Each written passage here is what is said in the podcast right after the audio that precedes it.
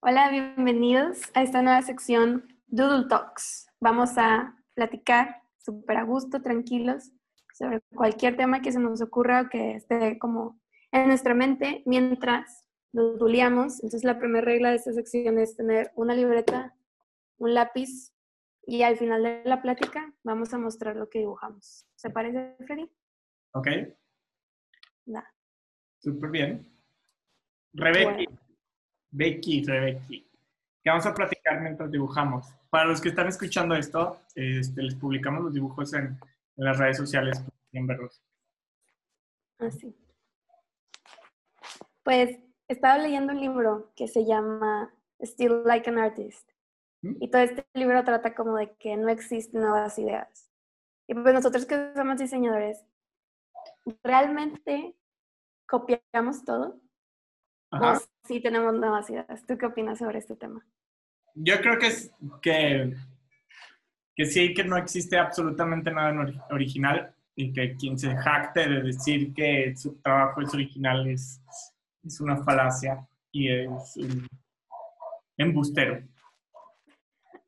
¿Tú qué opinas? Entonces, pues, digo, o sea, como la parte romántica y este, optimista de mí quiere decir que, que todo se crea y todo es nuevo, pero la parte realista dice lo contrario. O sea, creo que sí hay un punto donde no copias, pero sí te inspiras. Pero es, se siento que es como una, una línea muy delgada, ¿no? De que es realmente mi idea o esta persona me la implantó o estoy siendo influenciada por este movimiento, esta corriente. Em, quiero creer que sí hay como cierta creatividad en mí o, o a lo mejor simplemente la creatividad de ahora es tu medida de qué tan bueno eres plagiando sin que nadie se dé cuenta. Ok. Creo que eh, planteaste dos chidas. Este, esto de si es mi idea o alguien me la planteó. Eh, conozco el libro, he leído fragmentos de él, la verdad nunca lo he acabado, a pesar de que es un libro como de 10 hojas. Este, pero por lo que yo he vivido y mi experiencia, no nada más conmigo, sino con diseñadores y con cosas, eh, que gente que se cree súper, que propone un chorro y súper chida, disculpen los perros si los escuchan. Este, Se oye muy bonito. este, es, no te, quizás sí te pone la idea, pero más que, que no, que estés robando, no creo que sea consciente. O sea, lo puedes hacer consciente Ujú. y ahí es donde, donde empieza a aparecer magia. Este, pero creo que no es consciente, simplemente estás creando, pero al final de cuentas tú no puedes crear o generar algo de algo que no conoces. O sea, es, es como cuando como, como cuando dicen, oye, es, es por qué imaginamos los aliens, los imaginamos con formas, bueno, hay gente que empieza a disvariar un poco, pero la mayoría de las veces que los imaginamos, los imaginamos muy humanoides. Y si los llegamos a pensar este, muy y empiezan a, tener, a cambiar formas, las formas que empiezan a adquirir son, son formas que hay en la naturaleza, ya sea en insectos o en animales. Y, y empiezas a, y, y si empiezas a tomar todos los elementos, en realidad todos los elementos son de algo que ya hemos visto, de algo que hemos experimentado. No, no, al menos yo no puedo imaginarme un alien, o sea, siguiendo como la misma línea, con cosas que no haya conocido en la vida, ¿no? O, o- o cosas que no haya visto de alguna u otra forma. Ok. o sea, por ejemplo, ¿crees que entonces todo lo que creamos depende de nuestra de nuestro contexto y nuestra propia interpretación o, o percepción de las cosas? Sí. Y, sí. ¿Tú, Así que bueno, ya es todo. Ese, ese punto es como, como bien, como que invalida absolutamente todo punto, ¿no? Cuando lo vuelves de percepción. Este, pero creo que ahí está el sweet spot. Eh, no, no sé tú qué opinas al respecto con, con estos temas de, de la creación. O sea, ya Ujú. de tu perspectiva, cuando tú creas algo, ¿logras darte cuenta si lo copiaste o, o no? Am, por ejemplo, cuando estoy empezando, no sé, quiero aprender una nueva técnica o quiero hacer una cosa nueva que no sé hacerla, primero empiezo con algo que ya existe y lo copio igual. Y luego ya veo como qué cosas yo le puedo modificar. En proyectos de escolares me ha pasado que proponemos algo y luego le seguimos escarbando más o seguimos buscando y nos damos cuenta que ya hay algo muy parecido. O yo me di cuenta de que acabo de crear algo muy parecido. Una vez estaba tuduleando para un logotipo, no me acuerdo qué estaba haciendo y terminé creando una esvástica. ¿Esvástica? Sí. sí. De, del símbolo nazi. Fue que, a ver, esto no está bien. de que quiénes han sido mis influencias. Pero, o sea, creo que es como esa reinterpretación de las cosas que vemos y las queremos adoptar de una manera. Este. Sí me pasa que muchas, o sea, cosas que hago me suenan, que digo, esto ya lo he visto antes, pero no sé, no sé, o al menos no lo hago consciente, como dices, o sea, es, algo natural, yo creo. Dijiste algo, algo muy chido. Este, por ejemplo, la suástica, no sé si sepas, pero es una reinterpretación de un símbolo que ya existía. El símbolo lo conocemos ahorita como el símbolo de, los nazis y destrucción y todo, pero en realidad el símbolo original es un símbolo budista tibetano que habla sobre el amor. Entonces es, es como... O sea, eh, creo que ahí, está el sweet spot, ¿no? Alguien que tenía una ideología y que, y que su ideología era muy centralizada en su propio pueblo, este, toma un símbolo que significa amor y para ellos significa amor y significa amor entre ellos. Lo único que hizo fue invirtió los movimientos y lo giró un poquito y lo puso en rojo. Y ahora significa un, un símbolo de, de, odio hacia, hacia una raza, hacia unas creencias, ¿no? Entonces, creo que es parte de eso, ¿no? Ahí es donde está el sweet spot, darte cuenta de dónde lo sacas y hacer el cambio. Yo honestamente no, o sea, no me doy cuenta cuando lo hago, me doy cuenta después, ah, esto está inspirado así o algo así. Inclusive, este, creo que, pues, no sé si tú lo has vivido cuando lo acabas de comentar, me ha pasado a mí que accidentalmente, este, digo, también termina siendo como símbolos muy básicos, ¿no? Accidentalmente he hecho lo que ya he visto y es a ver, no, no. O sea, gracias a Dios te das cuenta y lo, y lo reviertes, lo cambias. Gracias a Dios. si no, la demandota. sí, porque si no, ajá, te metes en un problema. Este, pero es parte del proceso y por eso el, proceso de un diseñador es súper importante, ¿no? Darte cuenta de, estas partes que, oye, ¿sabes qué? Eh, como no hay nada original y todo viene de algo que ya conoces, puedes caer en eso. Eh, eh a mí me gusta algo que dice, muchas veces decimos, ah, vamos a entrar en inspiración. Bueno, si quieres ahorita seguimos con ese tema de, la inspiración y, que, y, cosas curiosas que pueden pasar con eso. Este, Si te ha pasado algo así, bueno, comentaste que te pasó este caso de, en tu escuela. Ajá, y me pasa, dijiste lo de las formas básicas. A mí también me pasa esto de las formas básicas. Una vez tuve un cliente que, que tenía como varios elementos, varios valores que quería proyectar en su logotipo y eran de que el amor, el trabajo en equipo, eh, ¿qué más? Crecimiento. Entonces empecé, creo que esta es la libreta donde empecé a doublear eso. Y eran formas bien básicas que dije, todas estas formas ya las he visto. Esto no puede estar incluido en un logo. Entonces, de que colaboración, y lo primero que pensé fue las manitas así, ¿no? De que la forma así. Y dije, ¿cuántas escuelas no tienen ese, ese logo? Y luego, bueno, ¿cómo, cómo este, pondría el elemento de idea? Ah, pues un foco. Pues no, o sea, eso existe y lo han hecho un millón de veces.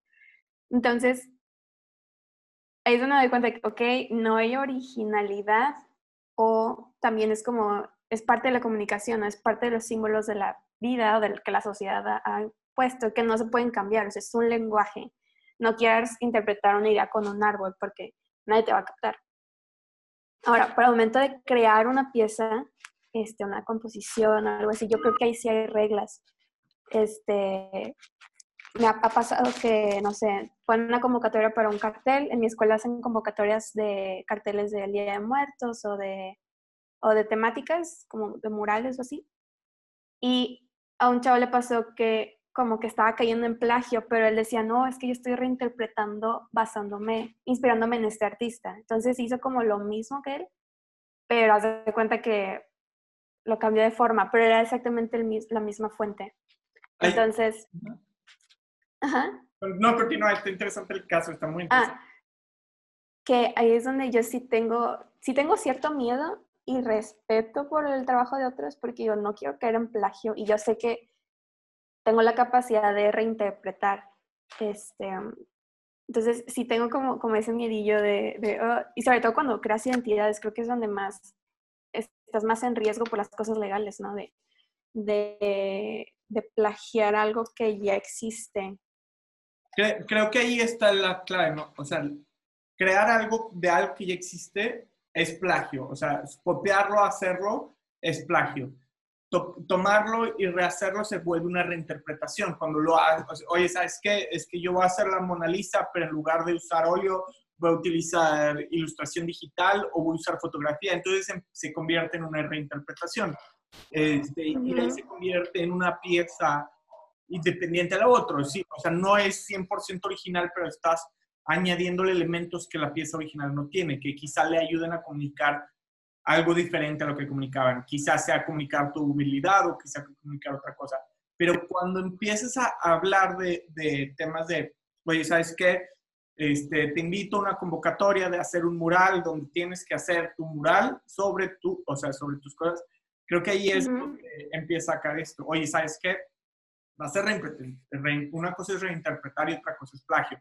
Y otra cosa es muy diferente de una creación original y es original entre comillas porque para dibujar un ojo este, tuviste que haberlo visto y quizá tu estilo de ojo es, de una fuente, pero tu estilo de, de, de, quijada es de otra fuente y tu estilo de, ceja es de otra fuente. Entonces, ese es como, como creo que a esto se refiere este, este libro que se llama Roba como un artista. Agarra elementos de todos lados y empieza a generar tu propio estilo, empieza a generar tu propio arte. Este, y sí, creo que las reinterpretaciones son bien delicadas. Por ejemplo, yo odio los covers, hablando de música, odio los covers. Lo siento, pero me cae muy mal. O sea, Váyanse todos los que aman covers porque van a recibir sí, muchas patadas. Este, odio que me inviten a ver una banda de cover y digo, voy a todavía pagar para escuchar a alguien que la va a interpretar más o menos bien. No, gracias. Ahora, eso, vender eso, ¿crees que es válido? ¿Vender una reinterpretación? Creo que sí, porque no vendes la reinterpretación, vendes la experiencia. De, o sea, por ejemplo, si ahorita te digo, oye, voy a ir a ver a, a, los Ramones, a una interpretación de los Ramones, está bien, creo que es válido. A mí me cae muy mal. Prefiero, dice, voy a hacer una reinterpretación, no tanto un cover, que creo que ahí hay un cambio, ¿no? Un cover es, lo voy a imitar y voy a intentar ser igual. Una reinterpretación es, yo toco reggae, voy a tocar la quinta de Beethoven en reggae. Ay, chis, ay, chis, a ver, quiero escuchar eso, ¿no? Este, que la voy a googlear y seguramente existe. Sí, seguramente. Este, o, quiero tocar este, la tusa en, en música clásica este, o, en o, un remix de electrónica, ah, ok, ya, eso ya es diferente y eso a mí me llama más la atención. Creo que hay una propuesta más interesante. Este libro también menciona eso, lo que dijiste de que nuestra, nuestras ideas son en realidad como un remix de ideas de todo lo que hemos visto y todo lo que hemos tomado en el camino. Y luego pone un ejemplo que se me hace chido, que es el de la genética. Ese es como el primer plagio que vemos. Tenemos la genética de mamá, genética de papá y luego sales tú, que eres una combinación de ambos, pero eres, eres alguien nuevo con una combinación de dos seres diferentes. Y así es como explica cómo nacen nuevas ideas, ¿no? De que juntas A con B y sale C. Y eso ah, ¿no? Ajá. ¿Cómo esperamos crear algo nuevo si la naturaleza es plagio? Es, es que plagio es negativo. O sea, yo diría que es como una reinterpretación, es un remix, es un mashup. Creo que ni siquiera, ni siquiera podemos decir reinterpretación. Debemos de decir, es... Sí, es un remix. ¿Otra versión? La palabra es un, remix. Es un remix, ¿no? Este, puede ser tan complejo como, como hacer una canción completamente nueva, pero al final de cuentas los tonos ya existen. Este, Puede ser tan simple como hacer un remix en tu tornamesa, ¿no? Un, clásico remix, hablando en música, ¿no? Este, Igual en la naturaleza, es tan simple como el renacuajo a la rana, a, la rana al, al, humano, ¿no? Pues, bueno, me salté ¿no? este, pero al menos eh, eh, puede ser, o sea, así de complejo puede ser. Este, creo yo, ¿no? Este, ¿Cuál ha sido tu experiencia cuando, cuando notas de dónde sacas algo, algo, al- algo que ya existe, ¿no? Que me doy cuenta, así como que, oh no, ya ¿Cómo existe. te hace sentir? ¿Cuál es tu perspectiva? Me siento mal al principio. O sea, digo como, como que, ah, no, tengo que borrarlo y volverlo a hacer, que tengo que romperlo, así que nadie lo vea. Sí.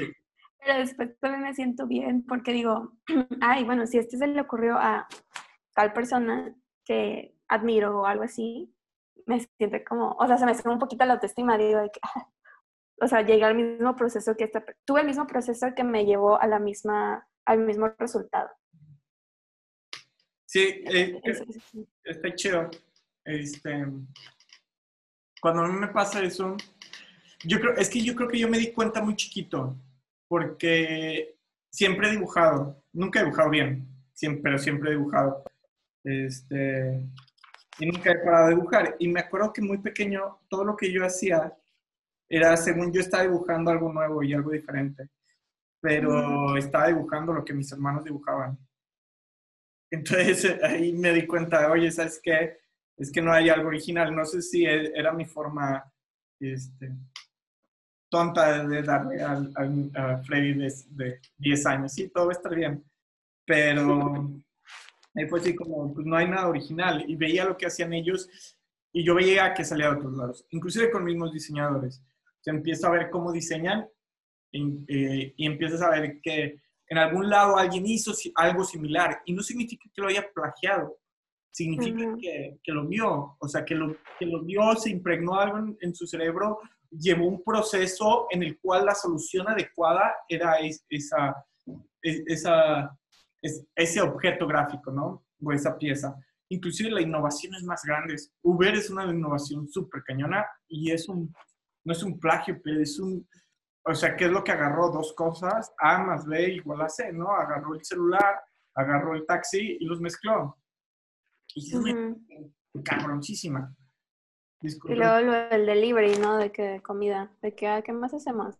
Ah, lo mismo. Pues sí. Entonces, sí, ¿Qué? A ver, corrígeme. Primero fue Uber y luego, y, y ya estaba sin delantal y todos estos, pues sí, no, ya había deliveries, ¿no? sí, ya estaba sin delantal, pero sin el delantal era en línea. No, si, si no me equivoco, seguro tenía aplicación. Este, ya después, no sé si sin delantal ahorita cuenta con aplicación. Debo de ser honesto que, que soy muy malo con eso del delivery. Soy un Sí, sí tiene aplicación. por el cuerpo de millennial. Eh, Muy bien. Una vez había visto una TED Talk que hablaba sobre eso de, de robar como un artista. No sé si es el mismo autor del, el- del libro, este, pero pone, pone un ejercicio como de periódico. Eh, y luego, a ver, quiero enseñarles, pero no sé si se vea. ¿Ahí lo ves? Ajá. Sí, sí, sí. Bueno, lo que hace es que agarra como el, el texto y empieza a tachar todo lo que no le sirve y nada más se queda con las palabras que quiere comunicar y ya con eso tiene un nuevo mensaje y lo encuadra y ya, es de que esta es mi obra. Entonces habrá debate, ¿no? De que, a ver, solo tachaste lo que no te servía y ya no significa que, que puedas lucrar con esto. ¿Tú qué piensas de ese tipo de arte? Creo que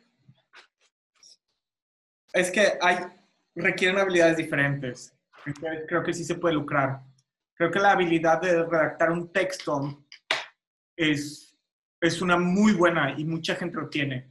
Y hay otra habilidad que es, ya que tienes un texto, ¿cómo lo haces para que sea, super, eh, eh, sea un- una economía del discurso, que tenga menos palabras, que funcione con lo esencial, que todo esto? Y eso es, es otro trabajo y es otra habilidad completamente diferente.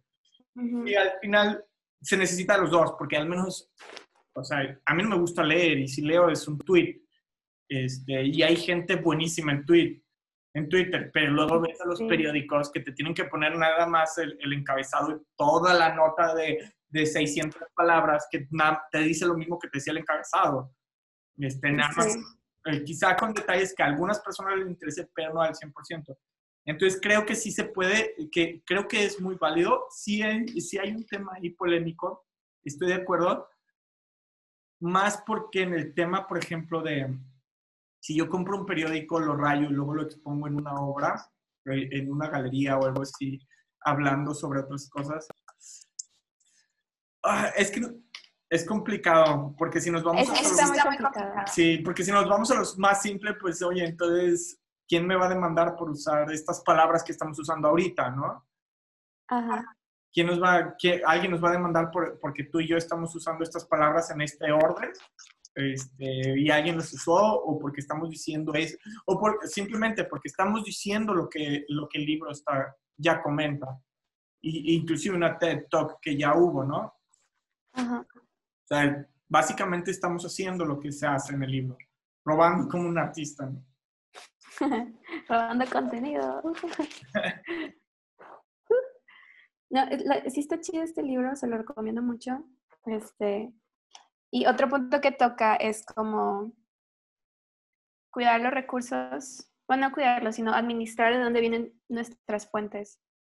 Administrar nuestras fuentes que nos van a nutrir como un artista o como un diseñador en el futuro, ¿no? Es de que empiezas a hacer como tu scouting de ideas, de dónde te vas a inspirar, agarras lo bueno, desechas lo malo y ya, continúas con tu vida. Y hay varias frases. ¿Quién fue el que le dijo? Ah, es que este libro también cotea artistas o gente famosa. Y uno de ellos menciona de que mi inspiración viene de lo que vale la pena plagiar. Así es como hace su filtro. ¿Quién lo dijo eso? Por ejemplo, en, es, eh, ahorita que dices de dónde tomas la inspiración, muchos diseñadores muy, muy buenos que, he tenido la fortuna de conocer, en, cuando habla sobre de toma, dónde toman su inspiración y todo eso, muchos de ellos se terminan fastidiando de las inspiraciones de diseño como tal. Este, se fastidian, por ejemplo, una herramienta que utilizamos mucho los diseñadores como inspiración es Behance. Es una de las herramientas que se utiliza. También Dribble, siempre batalla para pronunciarlo, ¿no? Este, Dribble. Dribble. Es como... Cuando, este, pero siempre, siempre, siempre se utilizan esas herramientas. Entonces, cuando conozco a diseñadores eh, muy virtuosos, les pregunto cuáles herramientas utilizan. Y ellos empiezan a decir, yo ya me fastidié de utilizar todo eso, mi inspiración empieza a venir de, de experiencias y vivencias que tienen. Entonces, en lugar de sentarse en la computadora seis horas a scrollear, a ver que hay, se van seis horas al parque, se van seis horas a echar unas cheves, se van seis horas a tomar un café, y ahí viene la inspiración, ¿no?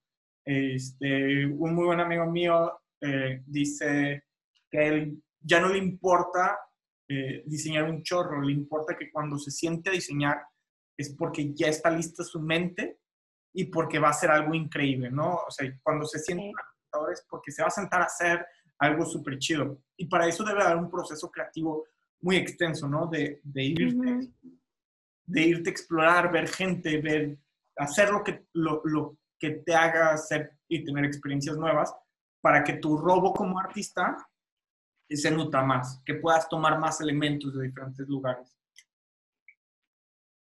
Ok. Ahora tenemos la pregunta. ¿Qué tanto de ti dejas que esté en la obra que hagas? o qué tanto de, de, lo que te estás copiando dejas que, que, esté plasmado. No sé si te has dado cuenta que a veces como, no sé, te juntas mucho con una persona y terminas hablando como esa persona. Sí. Y ahí dices de que, ay, o sea, ¿realmente soy yo o es la influencia de esta persona? ¿Te ha pasado algo así en el diseño? Sí, definitivamente. Este, ¿Y qué tanto dejo de mí en el diseño? En el diseño intento dejar lo menos de mí posible. Hablando en, la parte de diseño porque no me interesa, no, no interesa lo que yo pienso, lo que yo vea. En cuanto a, si estás hablando de ilustración o arte, ahí sí trato de dejar lo más de mí posible. Ok. Este, más porque mucho de mi personalidad es medio sarcástica y satírica y me gustan estas cosas medio densas. Entonces, si dejo algo así en los diseños, pues no funciona para el público. O sea, hablando como del diseño comercial, ¿no? O sea, lo que va para redes sociales o cosas así. No, inclusive para un logotipo, ¿no? O sea, al menos creo Sí, que claro. el logotipo es una de las cosas más con mayor responsabilidad que tenemos, ¿no? Este, porque es, es la madre de toda la comunicación gráfica. Entonces, ahí trato de dejar lo menos posible de mí y, y lo más posible de las necesidades que tenga eso.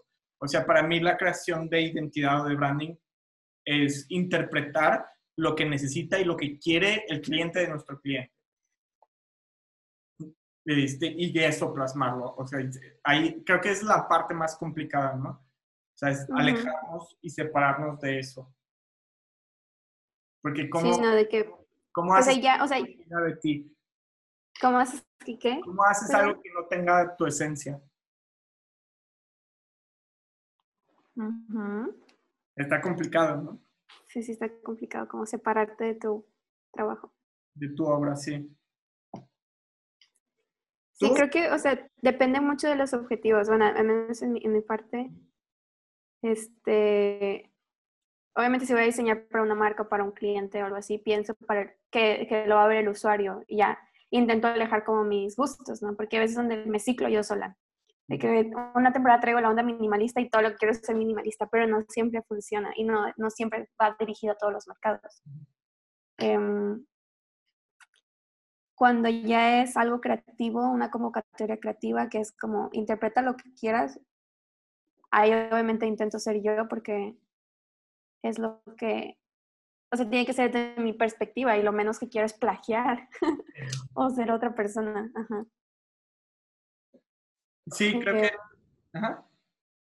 que iba a decir también que como nuestra educación, nuestro sistema educativo y todo eso siempre ha sido como guíate por reglas o por rúbricas. Y al momento en el que nos dan la entrada libre, así de, no, pues rienda suelta y lo que quieras, creo que estamos como que con miedo, a veces nos movemos con miedo porque Ay, no queremos copiar, ¿no? porque no sabemos, no todos sabemos cómo crear a partir de, de ideas de otros, o sea, no, no, no como, no podemos comunicar como este mashup de ideas de una forma correcta y por eso terminamos plagiando. Porque desde chiquitos pues siempre se nos ha instruido como, copia esto, ¿no? De que haz la plana de esta manera, haz este tipo de dictado y es así, ¿no? Entonces, yo soy una este, fiel pensadora y, y ¿cómo se, o sea, yo, yo creo realmente que los niños deberían de tener clases de creatividad y de estimulación creativa desde chiquitos para que ellos empiecen a hacer como estas conexiones y empezar como a crear ellos mismos. Pero ahí también llego como al dilema de, ¿van a estar creando cosas que ven o realmente va a venir desde su interior? Creo que ahí está, está padre, ¿no? Este, cuando hablas, bueno, cuando hablas de educación, sí nos enseñan a hacer robots. Este, yo siempre fui muy rebelde con la escuela, muy, muy rebelde. Este, hasta la última escuela en la que estuve, en la, en la última prepa y la última universidad en la que estuve, me sentí cómodo, pero me sentí cómodo porque me dejaban ser, me dejaban ser. Era, oye, tú tienes que cumplir con esto, a mí me vale madres cómo lo hagas, tú tienes que cumplirlo. Te doy las guías y las bases para que lo hagas, pero tú cúmplelo. Este, Ajá. entonces eso a mí me ayudó mucho a generarme una estructura, pero yo soy cero estructurado y siempre lo he sido y siempre fui muy rebelde. Por eso esta parte de la creatividad, entre comillas, se me dio mucho, ¿no? Ujú. Entonces, creo que la educación no nos permite ser creativos, nos, nos enseña a, a cumplir reglas y la creatividad es lo, último que necesita es cumplir reglas. Al contrario, rómpelas, eh, eh, experimentalas. Yo creo que con los niños es bien importante que eso, y creo que sí vas a- va a pasar lo mismo, que van a agarrar algo que vieron en la caricatura y lo van a tratar de dibujar, pero en este proceso en el cual este, ellos absorbieron y reinterpretan eh, y vuelven, a- y, ahora, y luego su habilidad, aparecen estas ilustraciones súper extrañas, ¿no? Que hay muchos artistas que agarran esas ilustraciones y las vuelven hiperrealistas o algo así. Y, Ah, chido. y creo que está súper padre y creo que es súper necesario y, y, y no debemos de perder. Eh, ha- hablando como de esta parte creativa, eh, a un ilustrador que se llama eh, Mostacho le preguntaron en algún momento cuándo dejó de dibujar. Digo, ¿cuándo empezó a dibujar? Y, la y él la regresa y dice, la pregunta real es, ¿cuándo tú dejaste de dibujar? Porque todos los niños dibujan. Nada más llega un punto en la vida en el cual te, te, te lo arrebatan o no lo fomentan lo suficiente. Entonces, es parte de ese cierre creativo, creo, creo, creo. No sé, no soy pedagogo. Entonces,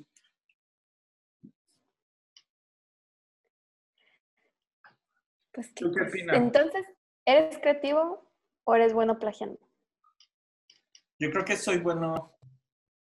Creo que plagio como artista. Copio como artista. No plagio, porque no es plagio. Plagio. Sí, plagio. Es copio como artista.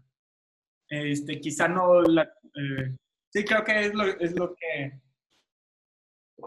Lo que hago y, al final creo que todos lo hacemos. ¿Tú? Sí, me acuerdo mucho cuando pasé de, de prepa a universidad, pues entré a la universidad de diseño, ¿no? Y yo estaba acostumbrada como a los entregables y rúbricas y los puntos a evaluar. Entonces ya me topo con esta universidad y resulta que tenía que ser un entregable, pero no había reglas, no había calificación. Había como, sí, hay como los estándares, ¿no? De que pues en la clase vimos, estamos viendo la historia del diseño, creo. Y vimos como el de constructivismo y todas estas corrientes. Este, y teníamos que agarrar una y basarnos en esa para crear algo. Y yo decía, es que como, o sea, me gusta esta obra, la hago igual. Y era, no, o sea, tú interpreta desde tu punto de vista. Y a mí al principio me costó mucho trabajo como el tener ese proceso de, de como agarrarlo como inspiración y yo reinterpretarlo, porque no, estamos, no estaba acostumbrada a, a, ese tipo de cosas.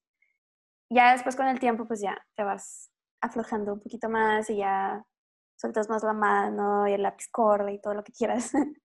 Em, y el hecho de que el diseño es más funcional, o sea, un artista, entiendo que su proceso creativo es diferente a un diseñador.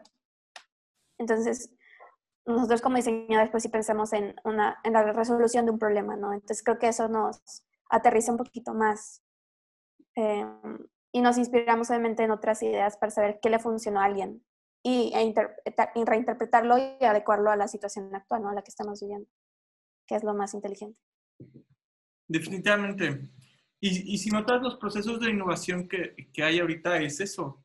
¿Cuáles son todos los procesos de innovación? Siempre en alguna parte del proceso de innovación existe un área de, de benchmark, existe un área de competencias, existe un área de qué está pasando en el mundo, qué hay que puedas usar, qué herramientas existen. Esos son los procesos de innovación que hay. O sea, esto es algo que, que, que por algo la gente lo dice. Nada más que a veces no queremos aceptarlo porque creo que es un tema de ego, ya, ¿no? O sea, un tema de ego. ¿Cómo? Es mi idea. Ajá. Y decir, no, en algún lado viste algo similar que lo mezclaste con algo nuevo y la volviste tuya. Y es completamente válido, pero hay que entender que, todo es un remix. Normalicemos el remix. ¿no? Y menos estrés.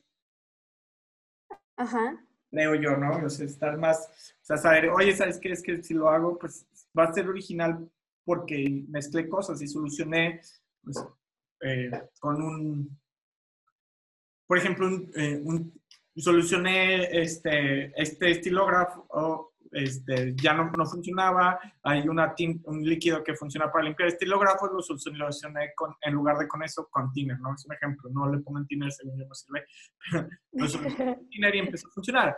O sea, nada más aplicaste lo que viste en otro lado en una, en una situación diferente y funcionó, y eso es innovación.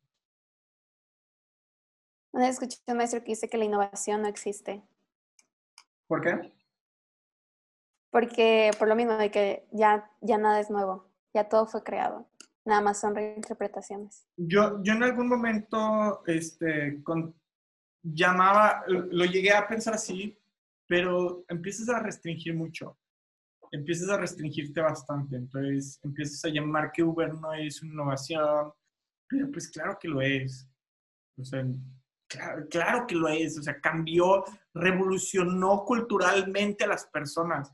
Este, ¿Qué más revolucionó culturalmente? Los celulares. O sea, la cultura que hay alrededor de los celulares es una innovación. Los emojis. O sea, hay gente que nada más te habla con emojis. O sea, cuando es una revolución cultural, o sea, es, es, muy cañón, está tan cañón que ahorita en época de COVID son esenciales los emojis. Si no es que emojis, la gente se te puede ofender por decirle, eso no me gustó, podemos hacerlo de esta manera, por favor. Se te puede ofender así, muy en medio. Entonces, creo que es súper importante. Bueno, no, creo que sí existe la innovación, perdón, eso que... Y que, es muy extraña, sí, el, cambio, ¿no? la vueltota para decir eso. Por eh, eso, niños, vayan a la escuela. Sí. ¿Para qué? ¿Para no dar tantas vueltas? No, no. No, de que la conclusión toda diferente y llegas a la educación. Sí, no, yo creo que la educación no está tan chida, pero alguna sirve como punto y aparte. Este, ¿Tú qué opinas de la innovación? ¿Crees que existe o no existe? Ay, híjole. Creo que es el mismo tema de la creatividad. ¿Existe o no existe la creatividad? Parte de mí quiere creer que soy innovadora y que estoy proponiendo ideas nuevas y que creo cosas, soluciones nuevas. Pero mm, no lo sé. Lo dejo abierto. ¿Existe o no la innovación? para empezar, creo que deberíamos definir innovación para llegar a esta conclusión y para eso tenemos muy sencilla. ¿Estás metiéndote a Google? Estoy googleando. este, y con eso vamos a poder... Eh, eh, mm, mm. ¿Por qué me da ejemplo? Porque sabes qué otro factor estaba pensando que influye mucho. Siento que es como una limitante, pero esos límites que son chidos es la funcionalidad, o sea que siempre como quieres lo factible. No le apuestas o no inviertes en algo que sabes que no va a funcionar probablemente. Entonces, si eres el primero en aventarte a eso, como que sí le dudas, no hay más cuando hay dinero involucrado. Sí. Me, a ver, no, sé si esto entra. Es que encontré la de Wikipedia, pero, pero no está chido. Pero vuelve a repetir la pregunta que estaba leyendo esto. La pregunta era qué era innovación. Ajá, pero no, lo que comentaste ahorita. A lo que dije. Que, que siento que uno de los límites más grandes que tenemos, bueno, no sé si son limitantes o son estructuras buenas, que es que siempre todo lo que, tenemos, lo, que hacemos, el, el, cliente o el usuario siempre busca funcionalidad y, y que sea efectivo. Entonces, tú realmente quieres innovar en tu solución. ¿Qué tal si en vez de cubrebocas imprimimos, no sé, un traje que no sé qué haga y un globo? Pero sí, pero ya existe esto y ya sé cuánto me va a costar porque no mejor hacemos lo seguro. O sea, creo que como el irse a lo seguro, a lo factible. Sí. A ver, es que luego, luego suceden cosas muy extrañas, ¿no? Y que llamamos innovación algo muy tonto. Este, por ejemplo, quiero, quiero pensar como en, cuando crearon el foco o la electricidad, o que se dieron cuenta que salía leche de una vaca y que se podía tomar. O sea, cosas así que digo, pues eso fue innovación. ¿Y será que ya está todo inventado? Bueno, mira, ahí te va. Primero, nada más la definición de innovación. Según la Real Academia de española es acción efecto a su vez, ah, creación o modificación de un producto y su introducción en un mercado. Eso es innovación. Ah. O sea, sí existe la innovación, por definición de la Real Academia. Pues, sí. Pero es una... ¿Es la Real Academia Española? Este, entonces, definitivamente lo que comentas es cierto, cómo, cómo este, le, apuestas y, aparecen pues, innovaciones muy tontas, ¿no? Oye, ¿sabes qué es que voy a vender café orgánico? Oye, güey, eso no es innovación. Hace, hace 20, 30 años le llamábamos café al café orgánico. Ay, como en mi, en mi cocina tenemos unas tostadas veganas, dice veganas. Y yo como, ¿qué nos pone que el maíz es vegano? O sea, no tiene carne, qué rollo. Eh, no es innovación. Eh, eh, llega a ser muy estúpido, ¿no? Este, pero también hay, hay plataformas. Ajá. Que hay plataformas de innovación, bueno, que impulsan como esta innovación. Hay lugares donde puedes hacer cosas, te impulsan como todas esas incubadoras, ¿no? De que, a ver, tráeme tu proyecto, tráeme tu negocio y vemos cómo se logran. Creo, sí, y creo que son necesarios esos espacios, pero no, no todo es innovación. Y hay veces, y, y, creo que apareció este ciclo a partir de que empezó toda, toda esta ola del Internet, apareció este ciclo de, oye, ¿sabes qué? Es que yo quiero innovar, quiero hacer todo. Este, como emprendedores, ¿no? Hablando ya como la parte emprendedora. Y hay veces que no tienes que innovar. O sea, no, no, no innoves. Crea un negocio y en el proceso de creación seguramente te va a salir una innovación. Pero no te mates tratando de encontrar el hilo negro. Este, explora esto. Este, o, si quieres explorar el hilo negro, métete a un área de investigación y desarrollo, un lugar donde te permita hacer esto. Porque lo hay, toda la vida se trata, trata de generar un proyecto innovador y se queda atorada en, en un mundo que no, en algo que no va a pasar. Sí, como que se queda en una idea nada más. Es complicado. Entonces, ¿crees que, ¿crees que innovar es más fácil de lo que parece? Mm. No, creo que es más difícil de lo que parece. Más porque nos llenan de historias. De historias falsas. Bueno, no son falsas, son reales. Pero ¿cuántos Elon Musk hay? ¿Cuántos Steve Bezos hay? tenemos que ser más realistas. ¿Tú qué opinas de la innovación?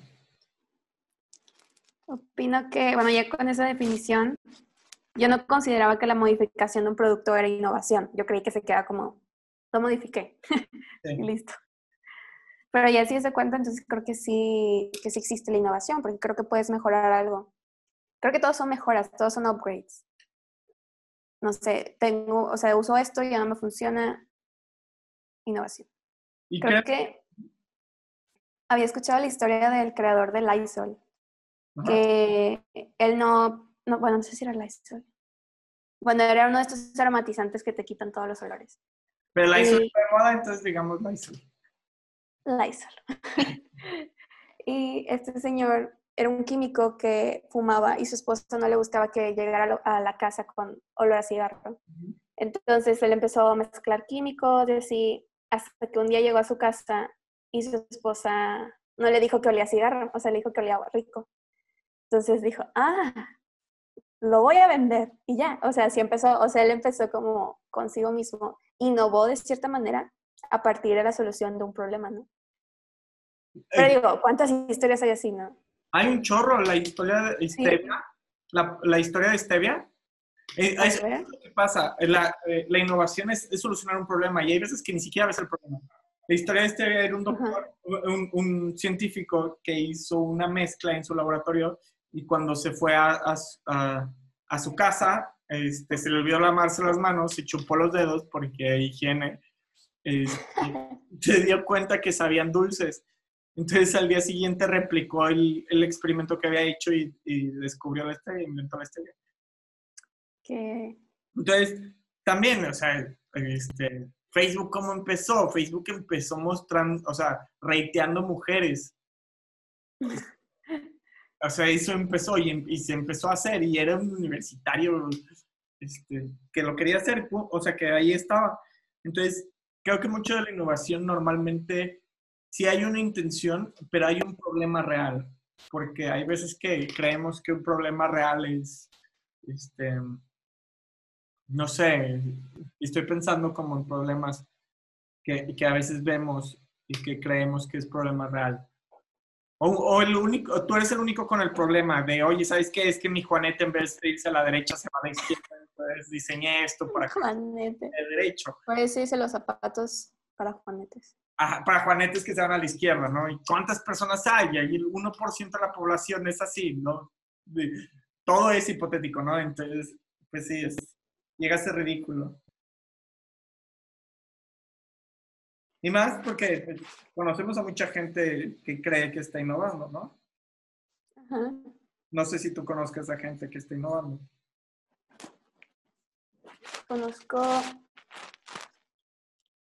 por ejemplo, toda la rama de la tipografía, este, ¿cómo se llama? Me van a matar. No digas nombres. La tipografía variable. Ok. Pues sí, fue es una innovación, ¿no? Cuando se creó la tipografía variable es una innovación. Pero yo creo que crear una tipografía variable no es innovación. Es estás usando un conocimiento previo. Ok. Creo. Bueno, sí, porque ya no, ya no, es como si nosotros dijéramos que cada vez que hacemos un branding estamos innovando. Creo que eso no sucede. O sea, pues no, no es real. A pesar de que lo vendas, no es innovación. O sea, estás proponiendo una forma estética de verse. Entonces, que puedas hacer que se permee en la cultura y que cambie alguna visión de algún símbolo, sí, definitivamente sí, y ese es nuestro objetivo. Pero, pero no creo que haya innovación en eso. Ya. Pues yo creo que como conclusión de todo lo que hablamos. ¿Cuál es tu conclusión? Conclusión es la creatividad en realidad es saber mezclar ideas. Que debo de estarme como actualizando mucho en, mis recursos, como en mis inspiraciones y sacar lo que no me sirve, lo que sí quiero, lo que vale la pena robarse, lo agarro, para así como generar esta nueva conexión de ideas. Y la innovación sí existe, pero una vez que alguien lo inventa ya no es innovación. O sea, tú ya no puedes decir que, ay, yo también llegué a los... No, no vale. Es trampa. Ajá, ya es trampa. Como el que acaba la clase y dice, yo también ya acabé. Ajá, es como, no, cariño. Siéntate. ¿Tú qué dices? ¿Qué aprendiste en esta hora? ¿Qué aprendí en esta hora? Eh, generé introspección sobre qué debemos de hacer para ser más creativos y creo que yo soy muy hermético y creo que debo abrirme más a experiencias nuevas, y hacer cosas nuevas. Salir más, hacer más cosas. Bueno, ahorita no podemos salir, ¿verdad? Bueno, sí. En un mundo ideal. En un mundo ideal, este, salir y hacer cosas nuevas este, y no cerrarme a lo que ya conozco para poder generar innovación. Eh, y hacer más cosas creativas. ¿A qué me refiero con eso? No cerrarme al, al, al, trabajo este, de diseñador, sino hacer más ilustraciones. Eso sería muy chido. Yo también quiero. O sea, creo que la única forma en la que te haces un buen creativo es practicando, ¿no? Como cualquier otra cosa. Necesitas ciertas horas de, en un hábito para que se haga, no, en una actividad para que se haga, haga, hábito y te hagas bueno y experto en eso. No sé cuántas horas son, hay un estudio que dice cuántas horas. Para que, hagas, te hagas, tienen que ser 30 días. 30 días, pero hay uno que también dice que después de tantas horas haciendo una actividad ya eres experto. Ajá, a las mil horas después de hacer una cosa por mil horas, mil horas efectivas, supuestamente te vuelves experto. Este, aparte de esas mil horas, eh, se supone que si durante toda tu vida hiciste algo, a los 18, o sea, si toda la vida dibujaste, pero literalmente haberlo hecho y estudiado y haberlo hecho, a los 18 te vuelves lo que se llama colegialmente como virtuoso, que son esta gente que es un inminente como súper dotado o algo así. Sí, súper chido, súper cabrón. Disculpen el francés de nuevo. Eh, es un programa familiar. Sí, voy a tener que limpiar estos, estos, estos. Pero es que me pongo a dibujar y me relajo y, se me sale el, francés, mi lengua natal. ¿Cómo vas con tus doodles? ¿Ya terminaste la hoja? Hice dos nomás. ¿Dos? Yo no puedo completar una. ¿Quién, muestra primero, tú o yo? Es, que yo hago un dibujo grande en toda la hoja, no es nada, la verdad es que no es tanto duro, es más un dibujo Hombre. trampa. ¿Qué te parece si los mostramos en las historias? O sea, no los mostramos. se queden con la duda. y qué ruda, ¿eh? A ver, uno, dos, tres.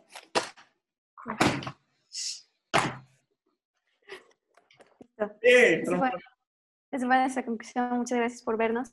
Nos esperamos en la siguiente sección de Doodle Talks. Si les gusta, compártanlo, comenten, comenten ustedes qué opinan. ¿Existe la creatividad? ¿Somos creativos o realmente nada más sabemos robar muy bien las ideas? ¿Existe o no la innovación? Déjenos sus comentarios. Suscríbanse. ¿Dónde está eso? Aquí. Aquí, aquí. Campanita. like. Se cuidan. Adiós. Chao.